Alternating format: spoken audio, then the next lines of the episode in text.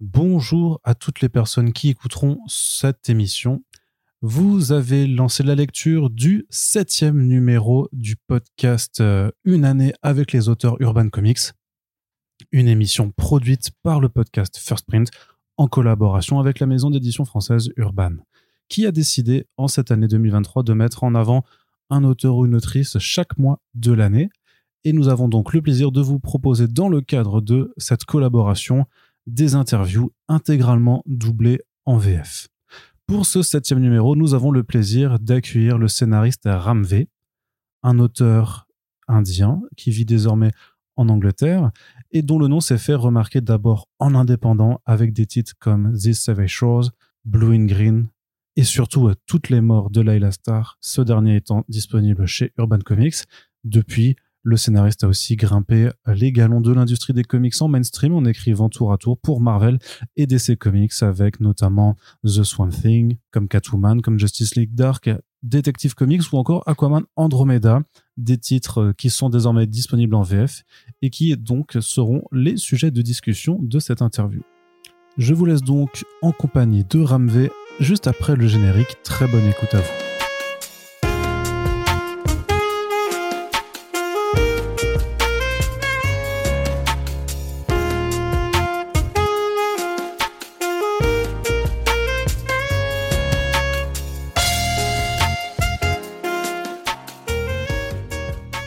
Ramvé, nous sommes ravis de vous avoir avec nous euh, aujourd'hui pour ce podcast. En plus, c'est pas la première fois qu'on a le plaisir de vous, de vous interviewer. Mais cette fois-ci, c'est un peu spécial puisque c'est dans le cadre du partenariat avec euh, Urban Comics. Donc, on va euh, notamment aborder des œuvres qui viennent de sortir en France chez l'éditeur. Mais avant tout ça, et pour celles et ceux qui n'avaient pas écouté l'émission sur The Swamp Thing auparavant, est-ce que vous pourriez un petit peu vous présenter, vous nous parler de vous, euh, puisque là, vous vivez à Londres. Oui, depuis 2013. Mais vous êtes né en Inde. Oui, je suis né uh, et j'ai grandi en Inde. Uh, J'y ai vécu jusqu'à mes 18 ou 19 ans. Uh, J'avais des études pour devenir ingénieur de chimie, donc bien loin des comics. Mais je lisais beaucoup de comics quand j'étais petit. J'ai toujours voulu écrire, même quand j'étais enfant. Et autour de 2012-2013, um, j'ai quitté mon uh, travail d'ingénieur. J'avais étudié et travaillé en tant qu'ingénieur dans la chimie aux uh, États-Unis à l'époque. Je suis rentré en Inde um, et j'ai continué à travailler en tant qu'ingénieur. Mais j'ai commencé à m'ennuyer et j'ai démissionné. J'ai ensuite commencé à écrire des histoires en prose qui ont été publiées. Um, Et un de mes amis m'a dit Pourquoi tu n'écrirais pas des comics Ton style d'écriture est très visuel? Oui, c'était un ami qui travaillait dans le cinéma, non? Oui, c'était un de mes cousins uh, qui était réalisateur en Inde.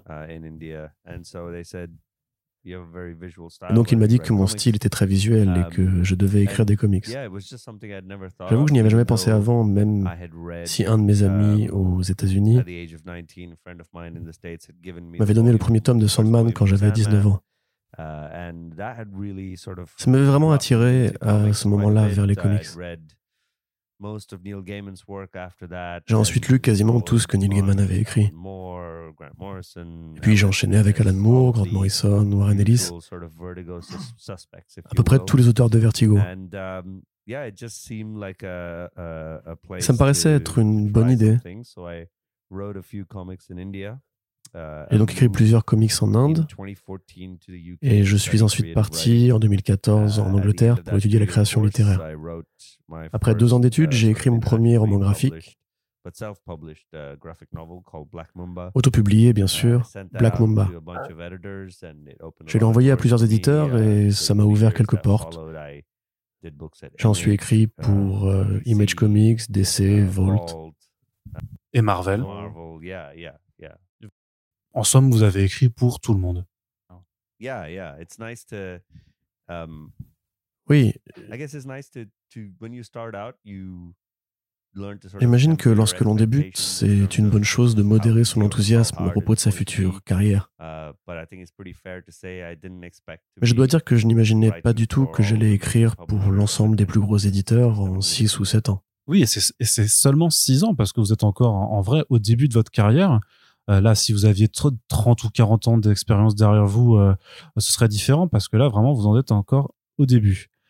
Vous dites avoir vécu 19 ans en Inde. Est-ce que vous pouvez nous parler un petit peu des comics dans ce pays? Est-ce qu'il y en a? Est-ce que c'est facilement accessible? Est-ce qu'il y a une industrie de la bande dessinée indienne qui a nourri votre imagination?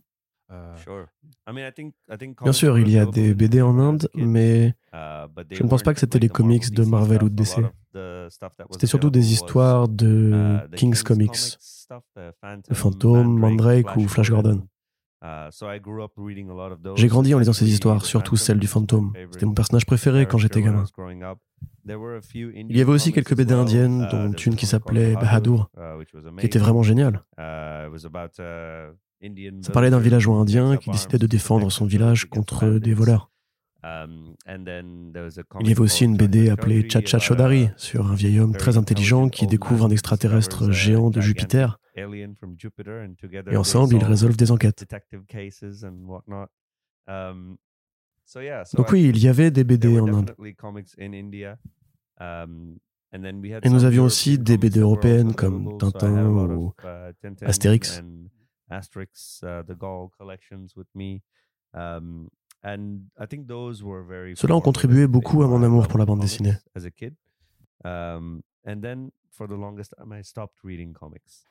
Et ensuite, pendant très longtemps, j'ai arrêté d'en lire. En partie parce que mon père avait décidé de m'en dissuader. Il me disait qu'il fallait que je lise des vrais livres dorénavant. J'ai vraiment redécouvert mon amour pour la bande dessinée à 19 ans, quand cet ami m'a offert ce Sandman. Donc voilà à peu près mon histoire avec la bande dessinée. Il y a une industrie de la BD en Inde, mais elle n'est pas vraiment organisée ou très importante et pas non plus très professionnelle.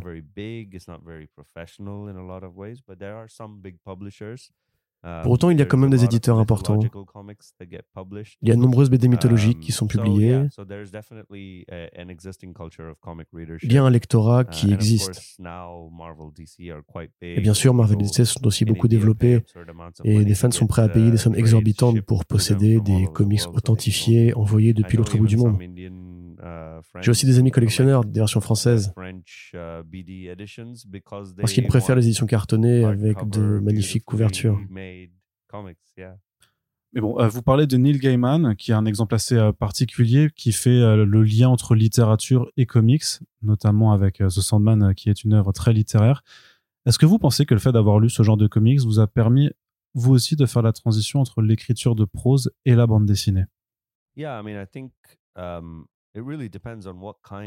oui, mais je pense que ça dépend beaucoup de uh, quel type de bande dessinée vous attire. Par exemple, j'adore Hellboy, mais je ne voudrais pas l'écrire. Uh, Parce que pour moi, il s'agit d'un bon exemple de l'œuvre qui uh, n'appartient qu'à un seul artiste. Ceci étant dit, j'aime les comics qui apportent le point de vue de leur scénariste et où celui-ci uh, amène une force et une magie à travers ses mots. Tous les auteurs que j'ai uh, cités avant écriraient très bien en prose. Évidemment, Neil Gaiman, bien sûr, mais Alan Moore avec Jérusalem et ses romans précédents. Très bien réussi en prose et il y a aussi Warren uh, Ellis. Je crois que c'est le cas pour euh, Morrison aussi, peut-être. Je crois que c'était des essais, cela étant. Uh, Et quelques nouvelles aussi. Um, Donc oui, même si j'adore les comics, j'aime surtout l'écriture, cette relation que j'ai avec la langue et les mots. Um, Je pense que ça se voit dans mon travail. On me dit souvent que mon travail est très littéraire ou très poétique. Et je pense que c'est ma philosophie et mon amour pour l'écriture qui se marient bien avec ce genre de comics. Vous êtes déjà très conscient du fait que vous écrivez des comics euh, assez littéraires, même lorsque vous utilisez euh, ce médium particulier, euh, comme dans les lettres de The Savage Shores ou la structure narrative de Layla Star, c'est quelque chose qui semble vous tenir à cœur. Yes, yes. I mean, it's something I love. Oui, j'aime vraiment ça. Je ne sais pas si je pense réellement à ça quand j'écris, mais ça ne me surprend pas que j'ai cette propension à écrire comme ça. J'ai également une question par rapport à vos débuts, euh, puisque vous avez publié en auto-édition Black Mamba, puis ensuite vous avez écrit euh, Graffiti's Wall, et c'est des choses que vous avez faites euh, pour des petits éditeurs avant de travailler pour les majors de l'industrie. Est-ce que ça a été compliqué pour vous de, vous faire votre place? Est-ce que vous êtes allé à des conventions pour montrer vos scénarios? En, somme, comment est-ce que vous avez débuté? Puisque au final, vous aviez déjà une carrière avant de faire des comics. Sure. Um, I don't know. I think hard or easy is very subjective. Je ne sais pas, je crois que um, c'est très subjectif de dire ce qui était difficile ou facile.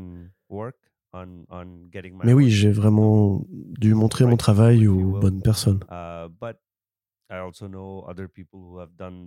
Mais en même temps, je connais des personnes qui ont fait la même chose et pendant beaucoup plus longtemps que moi. Uh, je ne sais pas si je peux dire que ça a été compliqué. Quand j'ai fait Black Mamba, je l'ai envoyé à beaucoup de maisons d'édition. Uh, je pense que le plus dur, c'était d'avoir des éditeurs qui me disaient que personne ne publierait ce livre. Uh, Parce que même si il était très bon, il était en noir et blanc, et il se passait en Inde avec des personnages indiens, il ne pensait pas qu'il y aurait un public pour ça. Donc un des éditeurs m'a dit très gentiment que je ferais mieux de m'auto-éditer. On a créé un Kickstarter et nous avons réussi à réunir 30 000 livres pour publier le livre, ce qui était beaucoup plus que ce dont nous avions besoin. Nous l'avons donc publié nous-mêmes et le livre continue encore de se vendre aujourd'hui.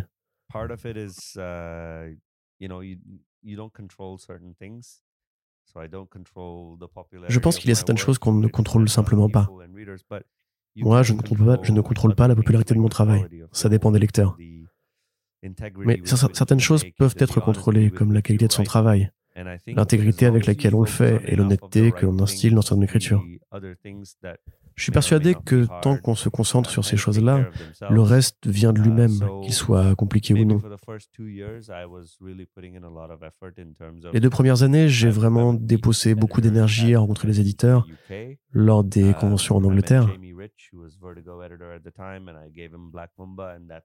J'ai rencontré Jamie S. Rich, qui était éditeur chez Vertigo à l'époque, et je lui ai montré Black Mamba. Um, c'est ce livre qui m'a permis d'engager la conversation avec DC uh, et c'est ce livre qui m'a permis de discuter avec Eric Stephenson chez Image. Il m'a ouvert beaucoup de um, portes. Mais une fois que j'étais lancé et tous les titres suivants ont rendu les choses encore plus faciles. Ensuite écrit Paradiso, lui-même m'a ouvert des portes, puisqu'il ne s'agissait plus d'un titre auto-édité. Il a été uh, publié par l'un des plus gros éditeurs de l'industrie. Et puis Gravity's Wall, qui était publié comme un roman graphique, était un nouveau format et montrait que je n'étais pas attaché à l'édition en single. Et je pouvais écrire des récits un peu plus longs. C'est vrai, même s'il y a quand même une structure en quatre chapitres qui pourrait facilement se décliner en single issues, non? C'est vrai, mais il est écrit pour tenir en une seule histoire. Normalement, les quatre chapitres peuvent être lus d'une traite. Et ce qui est le plus important, c'est que la création d'une histoire de 120 pages demande une organisation et un uh, travail très différent que pour une histoire de 22 pages. Uh, uh, Ça représente plus de travail pour un auteur. Et quand on crée ce genre de choses, on montre aux éditeurs qu'on est capable de penser à long terme et de collaborer avec quelqu'un sur le long terme. Um, Toutes ces choses ont leur importance. J'ai ensuite fait Blue and uh, Green chez Image dans le même format. Et je crois d'ailleurs que c'est lorsque j'ai sorti These Savage Shores et Blue and Green uh, que mon travail a commencé à être reconnu par la critique. Um, je me souviens d'une histoire d'ailleurs. These Savage Shores venait de sortir et se trouvait dans les meilleures ventes. Il n'était pas en lice pour l'Eisner Award. Et Kieran Gillen a écrit un post enflammé où il disait que c'était incroyable que Vis Savage Shores n'était pas retenu pour les Eisner Awards. Ce genre de choses pour moi sont synonymes de succès. Je ne lui avais rien demandé, il a écrit ce post tout seul. Mais c'est un auteur que je respecte beaucoup et dont j'adore le travail. Et le voilà soudain qui parlait de moi.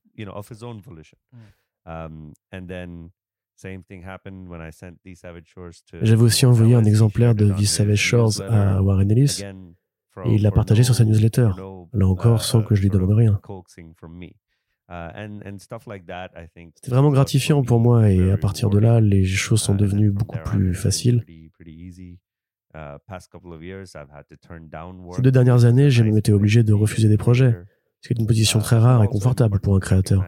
C'est aussi important de connaître ses limites et de ne pas se retrouver submergé de travail, de savoir lever les pieds. Il me semble que vous avez dit dans une interview que faire quatre comics en même temps, c'était l'idéal, mais que vous avez pu monter jusqu'à sept en parallèle. J'en ai déjà fait six ou sept en même temps, oui. Quatre, ce n'est pas l'idéal, c'est le maximum que je peux faire. L'idéal, ce serait deux ou trois, peut-être. Parlons un petit peu de Graffiti's Wall, qui vient de sortir en France, mais qui est un titre plus ancien. On y suit plusieurs personnages dans la ville de Bombay. Est-ce que vous êtes inspiré de votre vie en Inde pour ce livre? Je pense que c'est plutôt évident, mais euh, c'est pour en être sûr. Uh, Beaucoup de gens me demandent si c'est un récit uh, autobiographique, mais ce n'est pas le cas. Même s'il y a des petits éléments de moi dans uh, chacun des personnages. L'obsession pour la musique et le mode vestimentaire de Jay vient de moi, par uh, exemple. Anecdote où on le voit aider sa grand-mère à faire ses courses et à sécher les gâteaux de riz au soleil sur le toit. Uh, le cricket, les cours de récré, les auteurs qui écrivent des lettres aux gens, toutes ces choses viennent de moi ou des personnes que je connais. C'est également le cas pour la plupart des travaux que j'ai faits qui se situent en Inde. Uh, C'était pareil pour Layla Star. Certains éléments sont autobiographiques. Uh, ce sont des morceaux de ma vie. C'est parfois difficile de faire la distinction entre ce qui est autobiographique et ce qui ne l'est pas. Ce qui est aussi intéressant, c'est que chacun de ces personnages est dans une forme de mauvaise passe et euh, ils parviennent à s'en sortir, notamment au travers de l'art, que ce soit en dessinant, en écrivant, avec de la musique. Est-ce que vous, est-ce que c'est ce que vous ressentez par rapport à l'art en général? Est-ce qu'il nous permet de nous élever et aussi de régler nos problèmes? Oui, même si pour être honnête, je n'ai pas vraiment rencontré de grands problèmes personnellement. J'ai eu de la uh, chance, contrairement à mon uh, père. Lui était un grand scientifique et ingénieur en Inde et il s'en est bien sorti. Nous étions une famille de classe moyenne, mais quand mon père a eu 60 ou 70 ans, je pense que nous étions plutôt aisés. je ne peux pas dire que la vie a été dure pour moi. Après, nous vivions en Inde où la vie est un peu plus compliquée. Mon père ne voulait pas que nous ayons une vie privilégiée. Tous les jours, je sortais pour voir mes amis qui faisaient partie de la classe aisée. Mais j'avais aussi des amis qui étaient très pauvres. Certains de mes voisins vivaient dans des habitations précaires qui n'avaient rien à voir avec l'endroit où moi je vivais.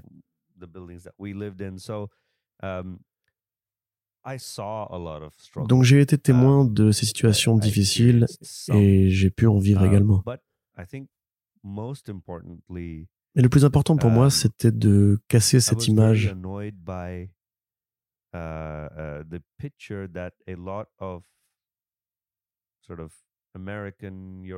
Cette vision d'épinal de l'Inde que les uh, Américains ou les Européens se font. Vous voyez, oh, regardez, ces pauvres gens, ils font pitié. Um, c'est devenu le discours un peu normal sur l'Inde. Citez-moi un seul film sur l'Inde qui ne tourne pas autour de la pauvreté. Euh, je sais pas trop, euh, peut-être RRR euh, Mais même RRR parle de la colonisation, vous voyez.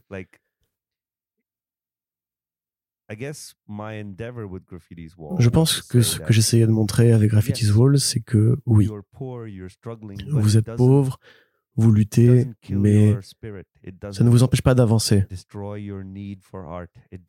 Ça ne vous empêche pas d'apprécier l'art. Ça ne veut pas uh, dire que l'on ne peut pas s'en sortir. C'est important de montrer et de mettre en avant le fait que dans l'Inde contemporaine, uh, il y a des gamins pauvres qui certes ne parlent pas uh, anglais, ne vont pas à l'école, mais ils ont accès à MTV. ils sont capables de chanter. Il y a des gamins dans les bidonvilles qui sont capables d'écrire de la poésie en hindi, même s'ils ne sont pas allés à l'école. Et ils décrivent leur vie dans leurs poèmes. Il me semblait important d'écrire une histoire contemporaine qui montrait cet état d'esprit. Pour moi, ça en dit plus sur l'Inde que beaucoup de représentations. Ça montre aussi que les Indiens sont présents un peu partout dans le monde. Par exemple, quand je me suis marié, nous sommes partis en Grèce pour notre lune de miel.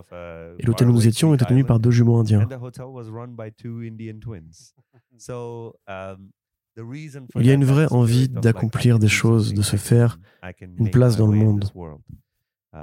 C'est quelque chose de notable qu'il faut souligner et apprécier. Et c'est l'histoire que je voulais raconter parce que je ne l'avais racontée nulle part ailleurs. Donc je dirais que ma motivation n'était pas vraiment de montrer mes propres difficultés ou celles de quelqu'un d'autre, mais plus de parler de cette envie d'accomplir des choses qui existent dans mon pays. C'est aussi pour ça que vous utilisez des personnages et des éléments indiens dans vos histoires. Vous en situez certaines en Inde, mais il y a aussi même des personnages indiens comme dans The Swamp Thing ou même dans Detective Comics d'ailleurs. Euh, on n'a pas trop l'habitude de voir ça dans les comics, de, placer des mythes et des racines indiennes comme ça. Oui, j'imagine que, évidemment, je reste un peu dans le cliché de ces personnages. Je crois que pour Detective Comics, notamment, je me suis dit que je pouvais créer des personnages d'antagonistes qui auraient les mêmes origines que les vilains habituels, et même si on écrit des personnages de méchants avec de mauvaises motivations, qui seront de toute façon battus par le héros, il faut tout de même bien les écrire. On doit leur donner une profondeur, des motivations et un passé.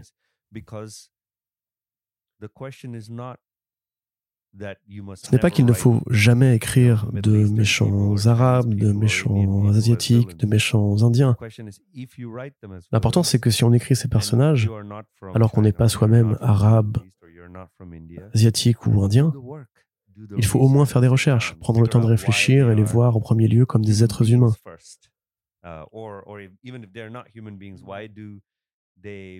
Et s'ils ne sont pas humains, il faut voir comment on les intègre à une histoire qui porte sur des sentiments humains. Il ne faut pas les écrire comme des personnages de cartoon qui ne seraient là que pour servir de punching ball à Batman.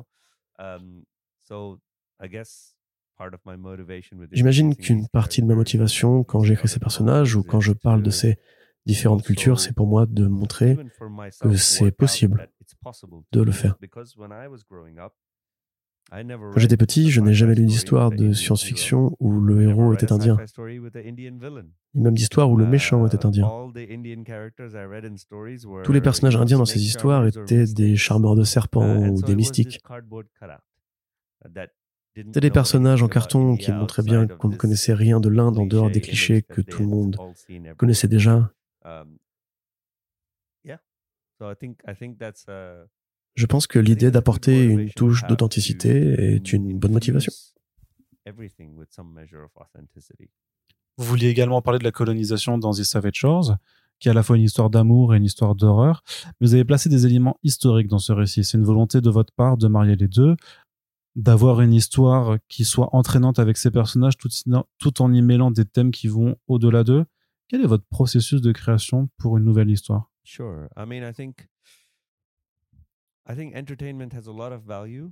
J'aime l'idée de créer des histoires divertissantes, mais elles ne sont intéressantes qu'à court terme.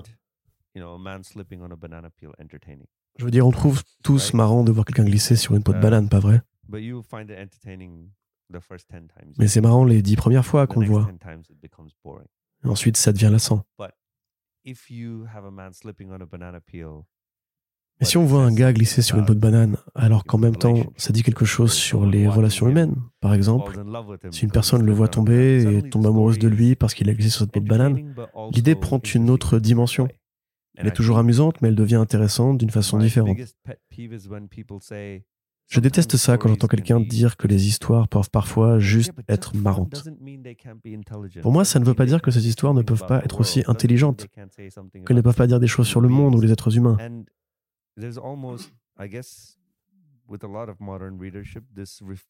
Les lecteurs d'aujourd'hui semblent souvent refuser tout ça, tout ce qui va au-delà de la gratification immédiate. Ça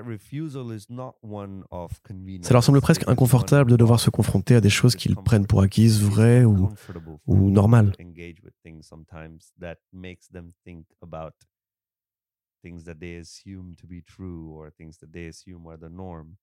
Uh, and I think the job of every good story is to make Pour moi, une bonne histoire doit créer une sensation d'inconfort à un certain niveau.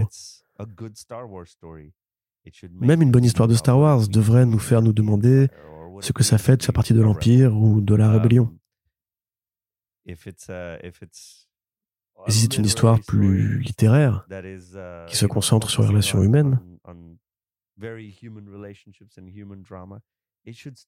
sur un drame humain, elle devrait tout de même avoir la capacité de divertir le lecteur. Sinon, elle va vite devenir lassante. Je crois que ce qui m'importe le plus, c'est l'équilibre savoir intéresser le lecteur sur plusieurs niveaux.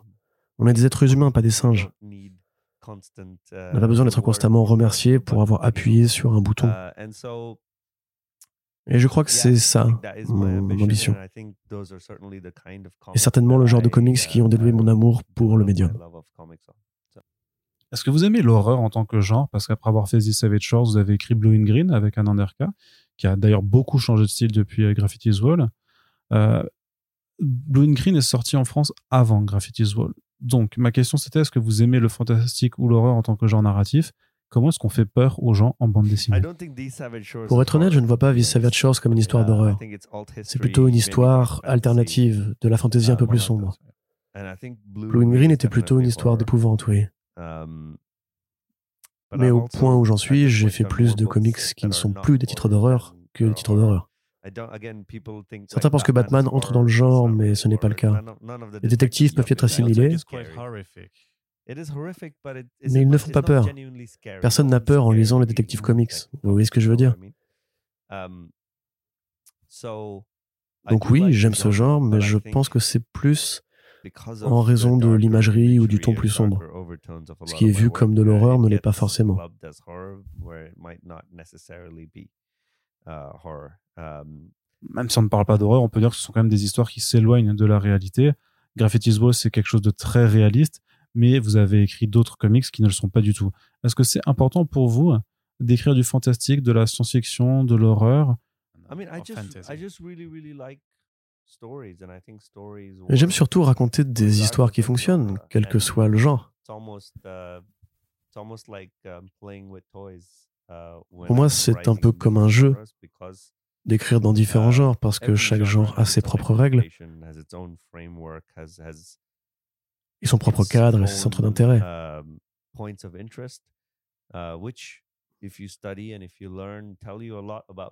Et si on les étudie de près et qu'on les intègre, uh, ça nous montre pourquoi les gens uh, aiment l'horreur, comment l'horreur fonctionne, comment on peut faire peur aux gens.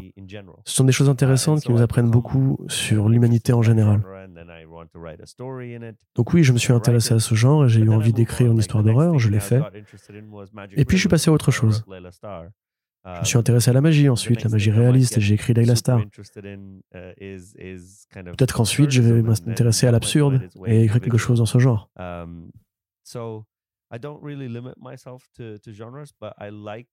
Je ne veux pas me limiter à un genre en particulier. J'aime l'idée qu'une histoire peut marcher indépendamment Um, de ses codes et de sa fonction. Pour moi, le genre est secondaire. C'est après coup que je me demande à quel genre une histoire appartient, que je me demande si j'ai envie d'écrire dans ce genre et ce que je veux en faire. Donc, quand vous écrivez une nouvelle bande dessinée, vous ne pensez pas d'abord au genre auquel ça va appartenir. Vous pensez d'abord à quelle histoire vous allez raconter ou quels personnages vont être dedans.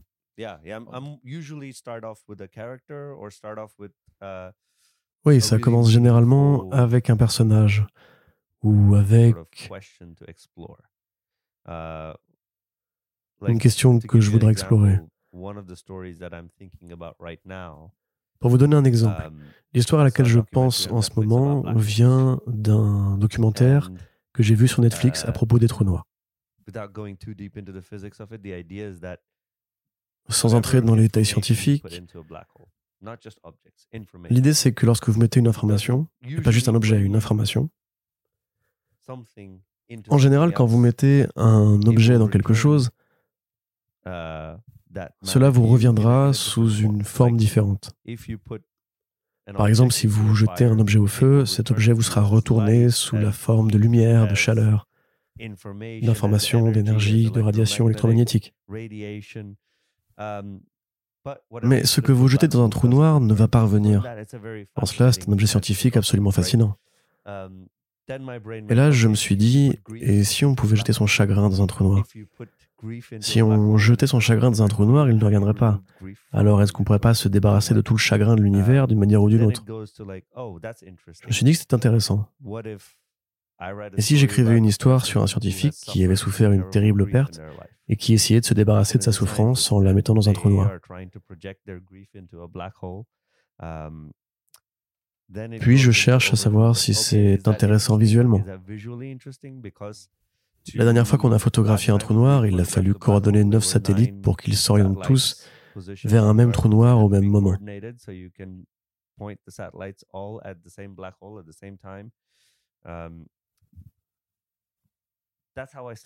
C'est comme ça que je commence à réfléchir à mes histoires. Oui, ça deviendra une histoire de science-fiction et de réalisme magique, ou un drame humain. Mais ce n'est pas à ça que je réfléchis quand je commence à réfléchir à une nouvelle intrigue. Um, je ne sais pas si ça répond à votre question, mais il m'arrive d'écrire des histoires d'horreur parce que l'histoire s'intègre finalement avec le genre. Et comment est-ce que vous choisissez les artistes qui vont travailler sur vos projets? Vous avez travaillé avec Anne Anderkey, avec Philippe et Andrade sur Layla Star. Euh, parfois, vous choisissez aussi des artistes un peu moins, moins connus comme euh, Sumit Kumar, euh, qu'on ne voit pas souvent. Je ne veux pas dire que ce sont tous des artistes indiens, parce que ça c'est pas forcément le cas, mais certains d'entre eux le sont. Donc j'imagine qu'il y a aussi une volonté de, de, de mettre ces talents en avant. J'aime surtout les beaux dessins. Je pense, je ne sais pas pourquoi, mais j'ai plutôt bon goût en la matière. Peut-être que ça vient du fait que j'ai été exposé à l'art pictural dès mon plus jeune âge et que c'est quelque chose qui m'intéresse. Et quand je regarde le travail d'un artiste, si ça me parle, que ça m'évoque quelque chose, que ça me touche, alors en général, je leur demande simplement s'ils font des comics. Anand n'avait jamais dessiné de comics avant de travailler avec moi.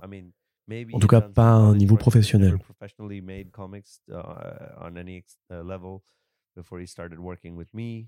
Je connais d'autres dessinateurs qui ont déjà dessiné des comics ou qui voulaient en faire mais qui n'en ont jamais eu l'opportunité et qui attendent que quelqu'un leur pose la question. Je ne pense pas qu'il y ait un quelconque secret dans la manière dont je choisis mes artistes. Ce sont juste des personnes dont le travail me touche beaucoup. Et l'autre chose qui est importante pour moi, c'est que j'ai tendance à me lasser très vite.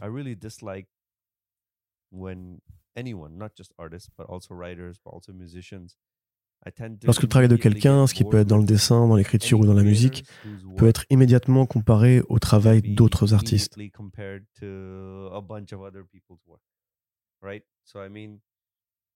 Par exemple, il y a Mike Mignola et il y a aussi environ 40 personnes qui dessinent comme Mike Mignola. Il y a James Aaron et il y a environ 30 ou 40 personnes qui dessinent comme James Aaron. On peut dire la même chose à propos du manga et des mangaka. Il y a maintenant beaucoup de jeunes artistes dont le travail est directement inspiré des mangas et de l'anime.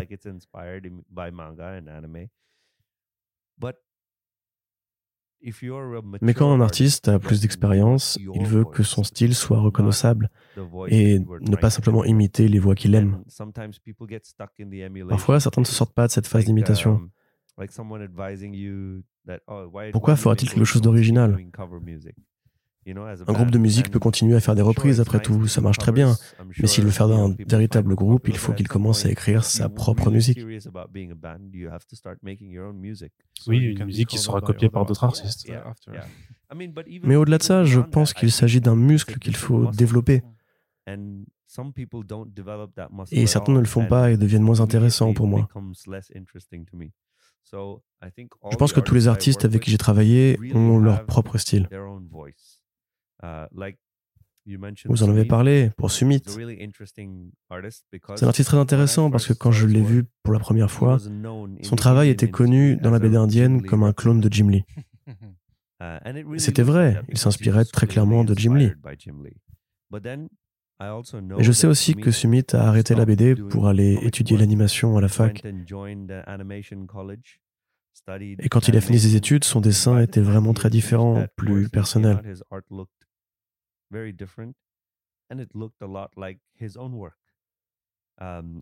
C'est ce qui est important pour moi, cette touche personnelle que je recherche avec les artistes avec qui je travaille.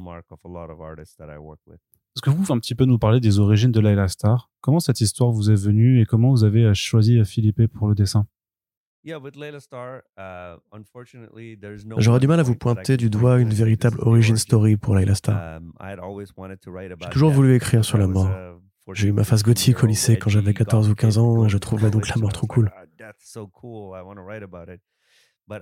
Je voulais écrire sur ça, mais je n'avais pas encore les outils pour le faire à cette époque parce que il faut avoir vécu un certain nombre de choses pour pouvoir écrire sur la mort. Je pense que Layla Star vient en partie de là.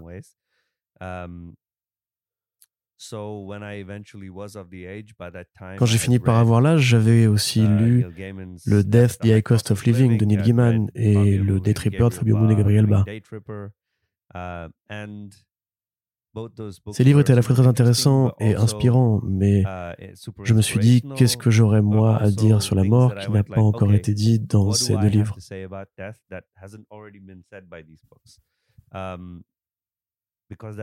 À nouveau, je voulais faire quelque chose d'original. Uh, Alors je me suis mis à voir la mort comme une sorte d'artefact culturel. J'ai soudain réalisé que personne n'avait parlé de l'idée indienne de la mort.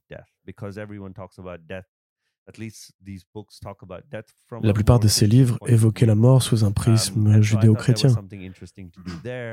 je me suis dit que je tenais là quelque chose de vraiment intéressant. J'ai aussi réalisé qu'il y avait toutes ces histoires indiennes où le dieu de la mort vient vivre parmi les vivants. Il y a ces films en noir et blanc où Yama, un des dieux de la mort masculin, vient vivre parmi les mortels. Je me suis dit que ça pouvait faire quelque chose de sympa pour une histoire. Et en ajoutant quelques ingrédients, on arrive à créer quelque chose. Uh, Et c'est comme ça que Layla Star est née. Et vous avez donc choisi Felipe. Uh, Philippe uh, était sur une liste d'artistes que Eric Harburn de Boom Studio m'avait présenté. Il m'avait montré pas mal de clips sur des posts Instagram. Et je me souviens que Philippe avait cette image d'un gamin qui s'accrochait à une espèce de long mât et des oiseaux dans le ciel. Dès que j'ai vu cette image, j'ai su que c'était ce style que je recherchais. Je me souviens avoir dit ça à Eric aussitôt. Il y a tellement de vie et d'énergie dans le travail de Philippe qu'il personnifiait cette uh, idée que tout ce qu'on voit dans cette BD parle de la vie.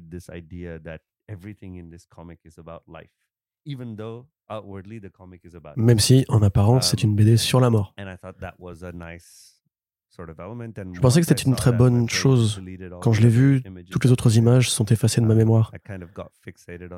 Je suis resté fixé à ce dessin et j'ai dit qu'il fallait qu'on l'ait. Eric a donc parlé à Philippe, puis Philippe et moi, nous avons discuté au téléphone ou par mail, et nous avons ensuite collaboré. Donc on, suit Layla Star, qui est l'incarnation de la mort. Elle se rend sur Terre pour tuer l'humain qui va inventer l'immortalité. Et en fait, à la fin euh, de Layla Star, ce qui est intéressant, c'est qu'on ne sait pas vraiment ce que c'est le secret sur l'immortalité.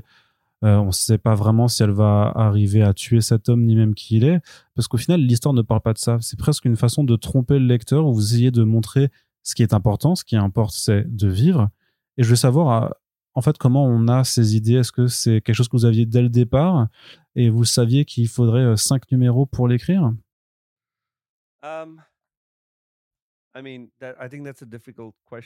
C'est une question plutôt difficile pour plusieurs raisons. Um, D'abord, je dois dire qu'il n'y a pas de triche.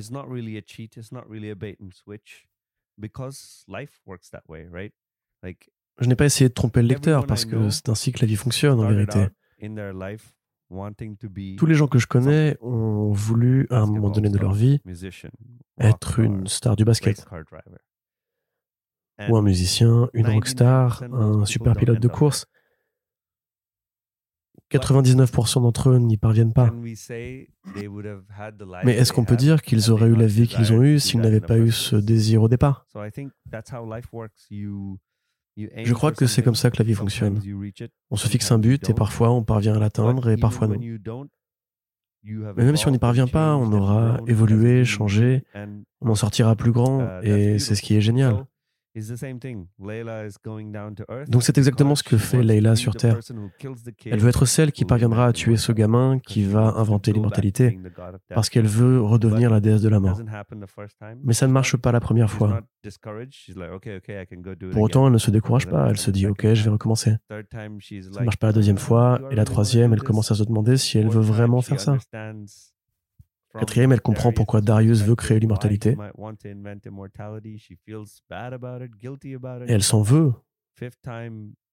La cinquième fois, elle a fait la paix avec ce qu'elle est. Avec ce pourquoi elle est venue sur Terre. Elle se dit qu'elle n'a peut-être pas envie de partir. Elle rencontre Darius à nouveau et elle comprend qu'il a fait la paix avec l'idée qu'il va mourir. Donc dans un sens, la vie triche. Et je me contente moi de raconter ça comme une anecdote.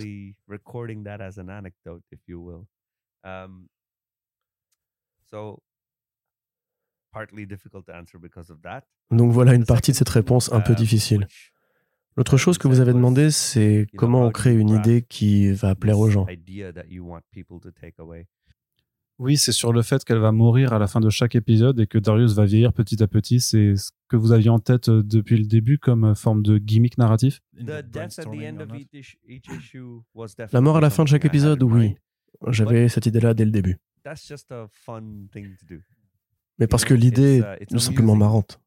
C'est amusant, comme une personne qui glisse sur une peau de banane. Uh, Elle glisse sur la pire des peaux de banane à chaque fois. C'est drôle, c'est divertissant, d'une manière ou d'une autre. Mais après cette idée, des dizaines d'autres idées apparaissent.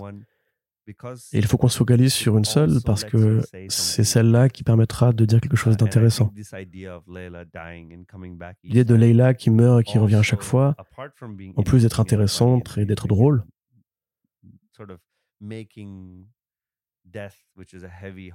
elle permet aussi de prendre le sujet de la mort, qui est un sujet très lourd, et de le uh, rendre un peu plus léger. Et ça me permet aussi de dire que l'expérience de la mort nous change.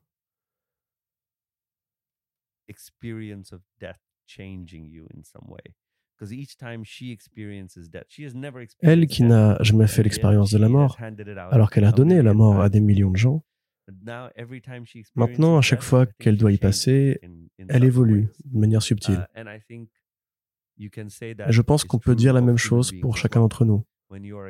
Quand on est enfant, on se croit immortel.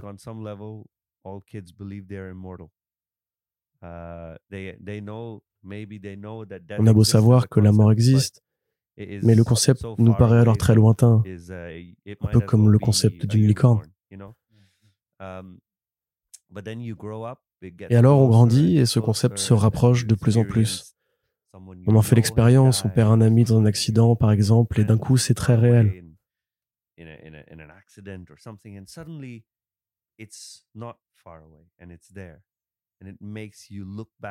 Ça nous oblige à regarder en arrière et on réalise que la mort a toujours été là, mais qu'on a toujours été protégé. Et pour moi, c'est la même chose dans le cas de Leila. Chaque fois qu'elle meurt, elle réalise que toutes ses émotions humaines étaient bel et bien présentes, mais qu'elle était protégée parce que c'était une déesse. Uh, c'est ce qui est important, je pense. Comprendre la douleur est nécessaire pour comprendre l'amour, la vie et la joie. Et comprendre la mort est important pour comprendre la vie. Tout ça s'intègre assez parfaitement dans la thématique de l'histoire. Uh, Mais au-delà de ça, je ne pense pas qu'on puisse fabriquer un lien avec le lecteur de manière artificielle. Parce que si on pouvait faire ça, uh, si je pouvais le faire dès le premier épisode, Alors à quoi bon écrire la suite? J'aurais déjà atteint mon but, placer le message que je voulais donner à la fin de mon histoire. Et ce n'est pas comme ça que j'aime écrire. Personnellement, j'aime me poser des questions. J'aime me demander ce que je veux dire sur la vie et la mort, comment je vais en parler. Et je n'en sais rien. Mais je sais que je veux qu'elle meure à la fin de chaque épisode. Je veux qu'il y ait ce passage avec la cigarette. Je veux cet épisode avec le corbeau.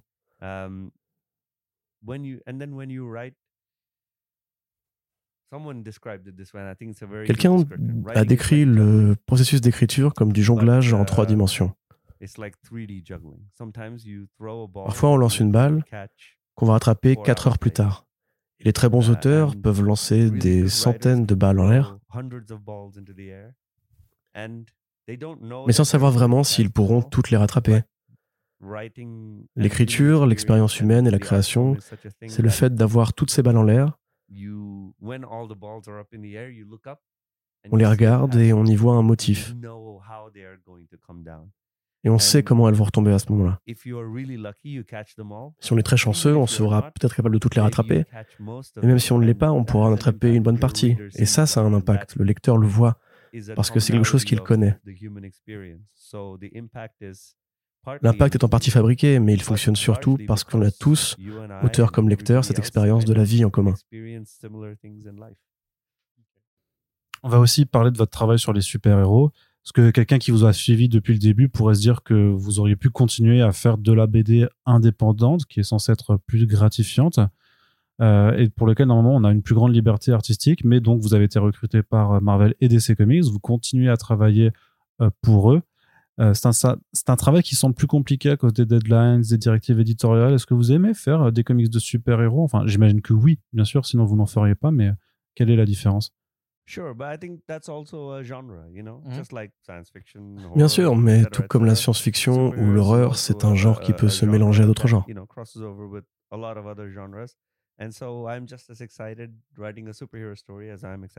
Écrire une histoire de super-héros m'enthousiasme autant que d'écrire une histoire d'horreur. La seule chose que vous avez dite avec laquelle je ne suis pas d'accord, c'est l'idée que le travail en indépendant est plus intéressant parce que ce sont nos idées et nos histoires. Les histoires de super-héros sont aussi les nôtres. C'est pas vraiment ce que je voulais dire, c'était plus en, termes de contraintes, surtout qu'il y en a plus. Je ne pense pas qu'il y ait des contraintes. J'en discutais avec Felipe. Le problème, c'est qu'un artiste moyen, quand on lui donne un cadre, va travailler uniquement à l'intérieur de ce cadre. Mais un bon artiste, voire un excellent artiste, va chercher à travailler en utilisant ce cadre. Le fait de travailler dans un format n'est pas forcément une mauvaise chose. Les contraintes ne sont pas une mauvaise chose. Ce sont des défis structurels autour desquels on doit écrire son histoire ou à l'intérieur desquels on doit le faire. Si on veut écrire une histoire à l'intérieur de ce cadre et qu'on le voit comme une sorte de limite, alors on écrira une histoire limitée. Et si on voit ça comme un cadre, comme une structure avec laquelle on est heureux de travailler, alors elle devient une partie de la sculpture, une partie de l'œuvre. Um, C'est comme ça que je vois le format mensuel des comics de super-héros. Ils sont une structure, et soit on travaille à l'intérieur de la structure, soit on travaille avec. Je pense que beaucoup de mon travail travaille sur la structure.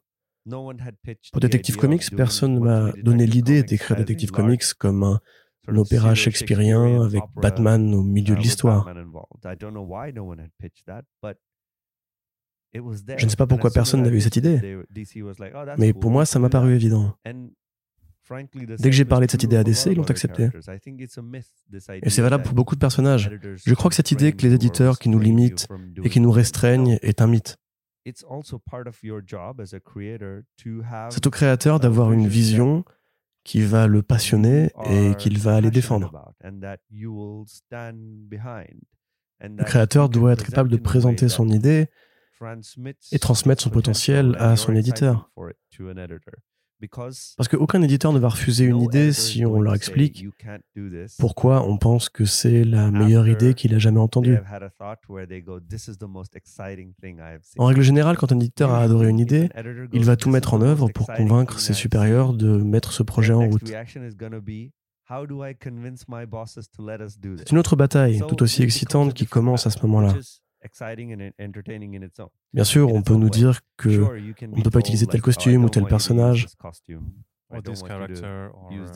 Mais là encore, c'est un cadre. C'est DC. On a à disposition des dizaines d'autres personnages que l'on peut utiliser pour faire la même chose.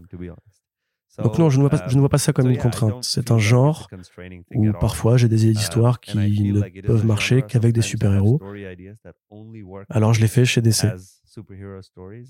Et quand j'ai des idées qui ne marchent que en indépendant, je vais les faire en indépendant. Il y a votre euh, album de Justice League Dark qui vient de sortir. On y voit le retour de Merlin, la fin de la magie, pas mal de retournements de situation et surtout beaucoup, beaucoup de personnages. Est-ce que c'est vous qui avez vraiment planifié tout ça Parce que c'est une histoire qui est assez longue, avec 11 épisodes. Euh, comment on fait pour planifier tout ce genre de choses depuis le début? Euh, Vous avez dû faire pas mal de recherches aussi pour savoir quel héros utiliser pour certains types d'actions. Bref, comment on travaille tout ça avec l'historique de DC pour s'y retrouver? On est obligé de planifier, mais on n'est pas obligé de le faire dans le moindre détail. Il suffit d'avoir les éléments principaux vers lesquels on veut aller et quels personnages on veut utiliser. Normalement, on va voir l'éditeur et on lui dit que l'on veut utiliser tel personnage. L'éditeur accepte ou refuse.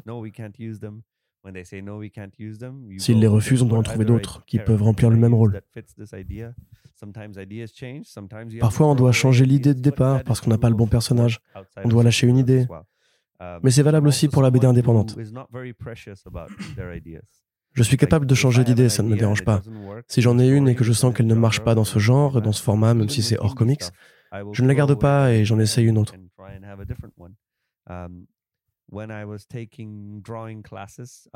Quand j'ai pris des cours de dessin au tout début, on avait des leçons où on devait recopier des modèles vivants. Le professeur nous disait de faire une pause.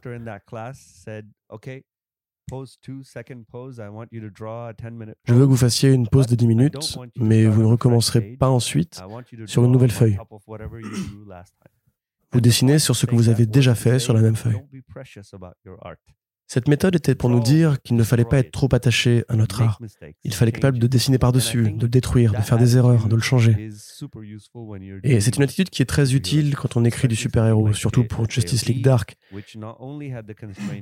qui a non seulement cette contrainte d'être sur 10 pages au lieu de 20, mais qui est aussi accolé à un titre de la Justice League. Du coup, on nous demandait est-ce qu'on peut connecter les deux titres? est-ce qu'on peut amener certains personnages dans notre titre? Généralement, je ne dis pas non à ça, mais j'insiste pour le faire à ma manière. Uh, uh, On l'a fait avec Swamp Thing. Est-ce qu'on peut amener la Suicide Squad dans Swamp Thing?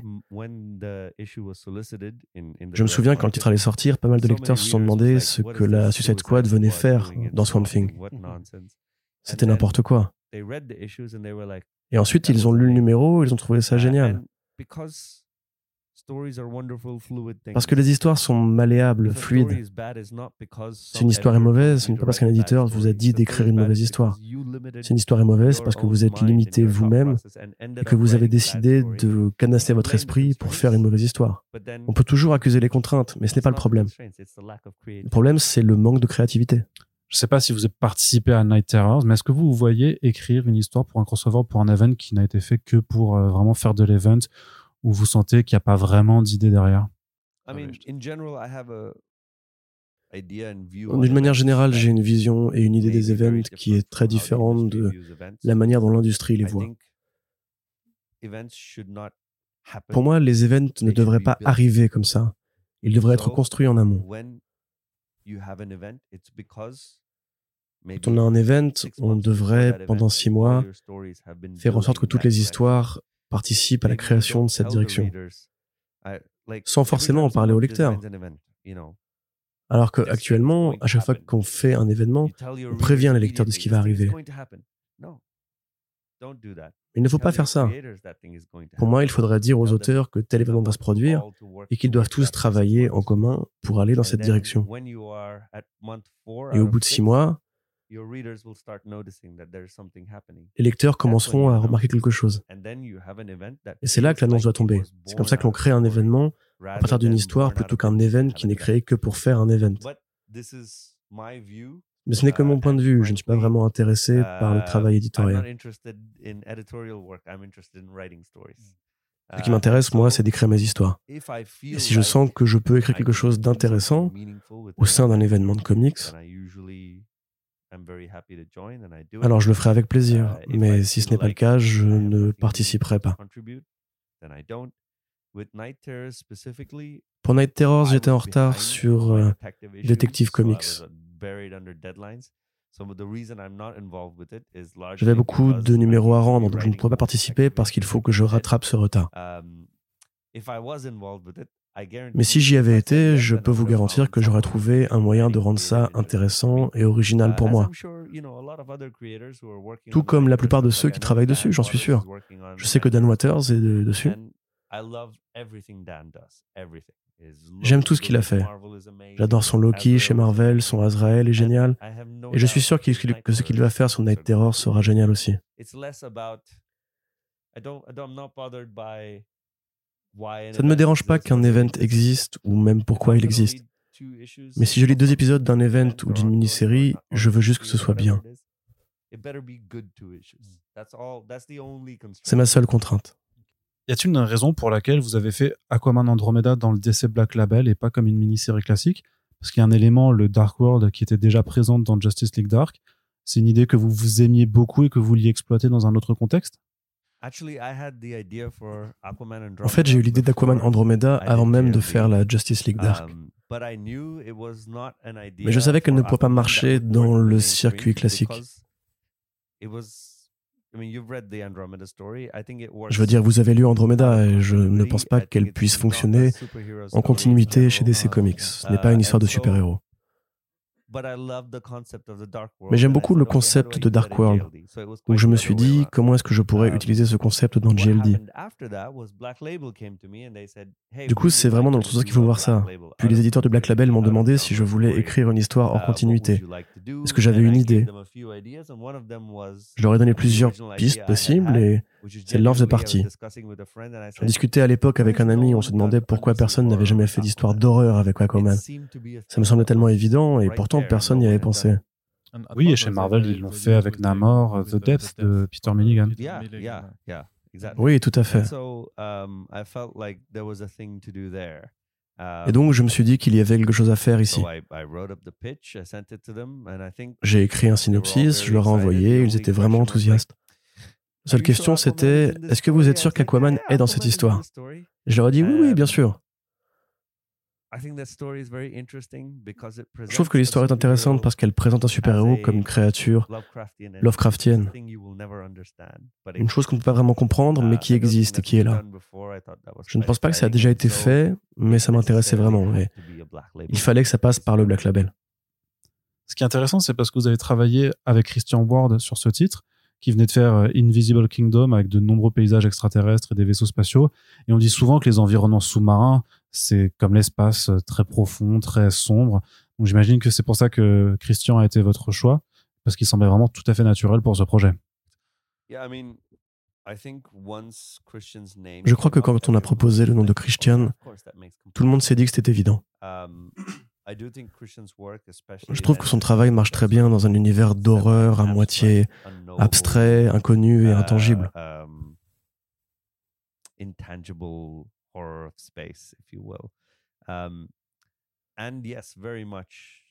Et effectivement, l'univers sous-marin se rapproche beaucoup de l'espace. Ce qui est encore parfois même plus dérangeant parce qu'il est juste sous nos pieds. D'ailleurs, nous connaissons beaucoup mieux l'espace que les grands fonds de l'océan. Uh, Donc oui, ce uh, choix était très logique. Je comprends très bien cette peur commune de l'immensité et de l'inconnu. Um, je suis aussi un grand fan du uh, genre du survival horror dans l'espace. J'adore les films comme Event Horizon, mais aussi Abyss qui se passe sous l'océan. Uh, J'ai beaucoup pioché dans la science-fiction de cette époque et l'esthétique et le ton du livre s'est beaucoup basé sur cette structure. On arrive bientôt à la fin parce qu'on approche des une heure de podcast. Euh, vous avez commencé à GDC avec Catwoman de mémoire. Vous écriviez aussi des courtes histoires et maintenant vous êtes sur le comic book qui est le plus ancien chez DC après Action Comics, hein, Detective Comics. Comment est-ce que ça fait d'écrire l'un des titres Batman les plus importants? Est-ce que c'est pas trop impressionnant de reprendre un titre aussi historique? En fait, j'ai commencé DC avec Batman Secret Files. Oh, sorry. Oui, voilà, pardon. Et c'est marrant parce que ma uh, première histoire chez DC était un Batman et ma première histoire chez Marvel est un Wolverine. J'aime beaucoup blaguer là-dessus. Je crois qu'une fois qu'on a commencé avec le plus grand personnage, on est blindé. Oui, après c'est un point de vue parce que Batman Secret Files c'est quand même un peu en dessous. Oui, je me la pète un peu. Um, non, non, mais ça peut se comprendre. Hein. Uh, je ne pense pas que ces titres soient vraiment des étapes à franchir parce que je ne vois pas vraiment le milieu de l'écriture comme une organisation qui aurait été hiérarchisée. Oh, Vous voyez, ce n'est pas comme si on commence au courrier et qu'on finit président directeur général. À mon avis, ça ne marche pas comme ça. On écrit des uh, histoires, on est artiste. Qu'on soit en train de peindre la chapelle Sixtine ou de repeindre le mur d'une grange, tout ça n'est qu'une question d'art. Et vous n'avez jamais ressenti de pression par rapport à ça? Uh, Non, jamais. Je crois que les deux moments où je me suis arrêté en me disant que c'était vraiment génial, et c'était plus par uh, enthousiasme que par intimidation,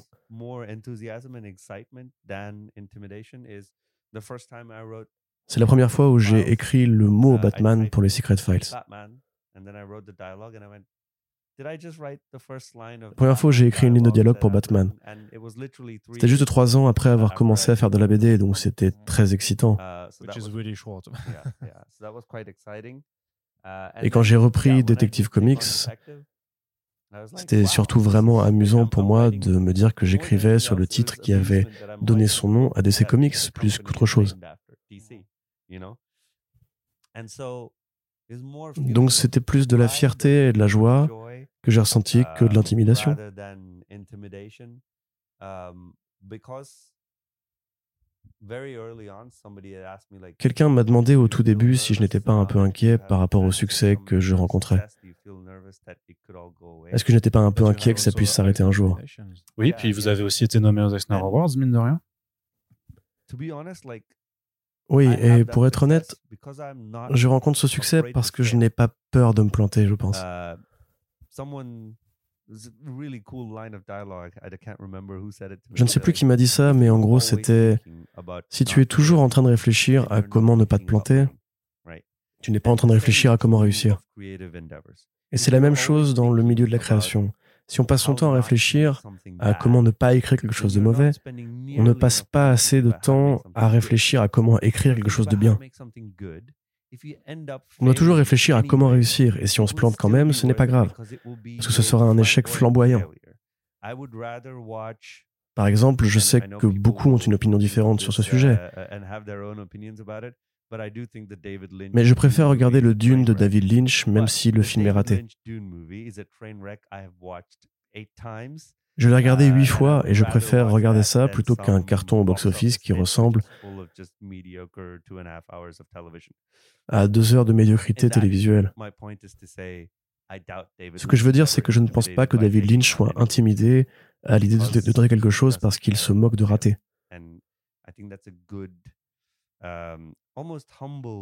C'est une bonne façon, presque humble, de voir les choses, je pense. On doit pouvoir s'éclater quand on crée plutôt que de se demander sans cesse si ça va marcher ou pas.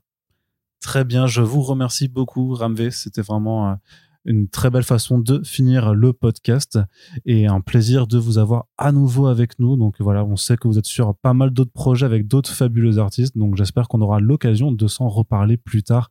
Merci encore. C'est donc ainsi que se termine notre interview de Ramvé. Nous espérons qu'elle vous a plu. Si c'est le cas et que vous appréciez le travail fourni pour l'ensemble de ces podcasts et que vous souhaitez également soutenir les bandes dessinées écrites par ces auteurs, nous vous recommandons simplement de partager les podcasts autour de vous sur vos réseaux sociaux ou d'en parler à n'importe qui euh, qui pourrait être intéressé et même par exemple à vos libraires qui peut-être ne sont pas au courant de l'existence de cette émission. Sur ce, je vous souhaite une très agréable journée et je vous donne rendez-vous dès le mois prochain pour la huitième émission de cette maxi-série pour lequel nous aurons le plaisir d'accueillir l'autrice J. Willow Wilson.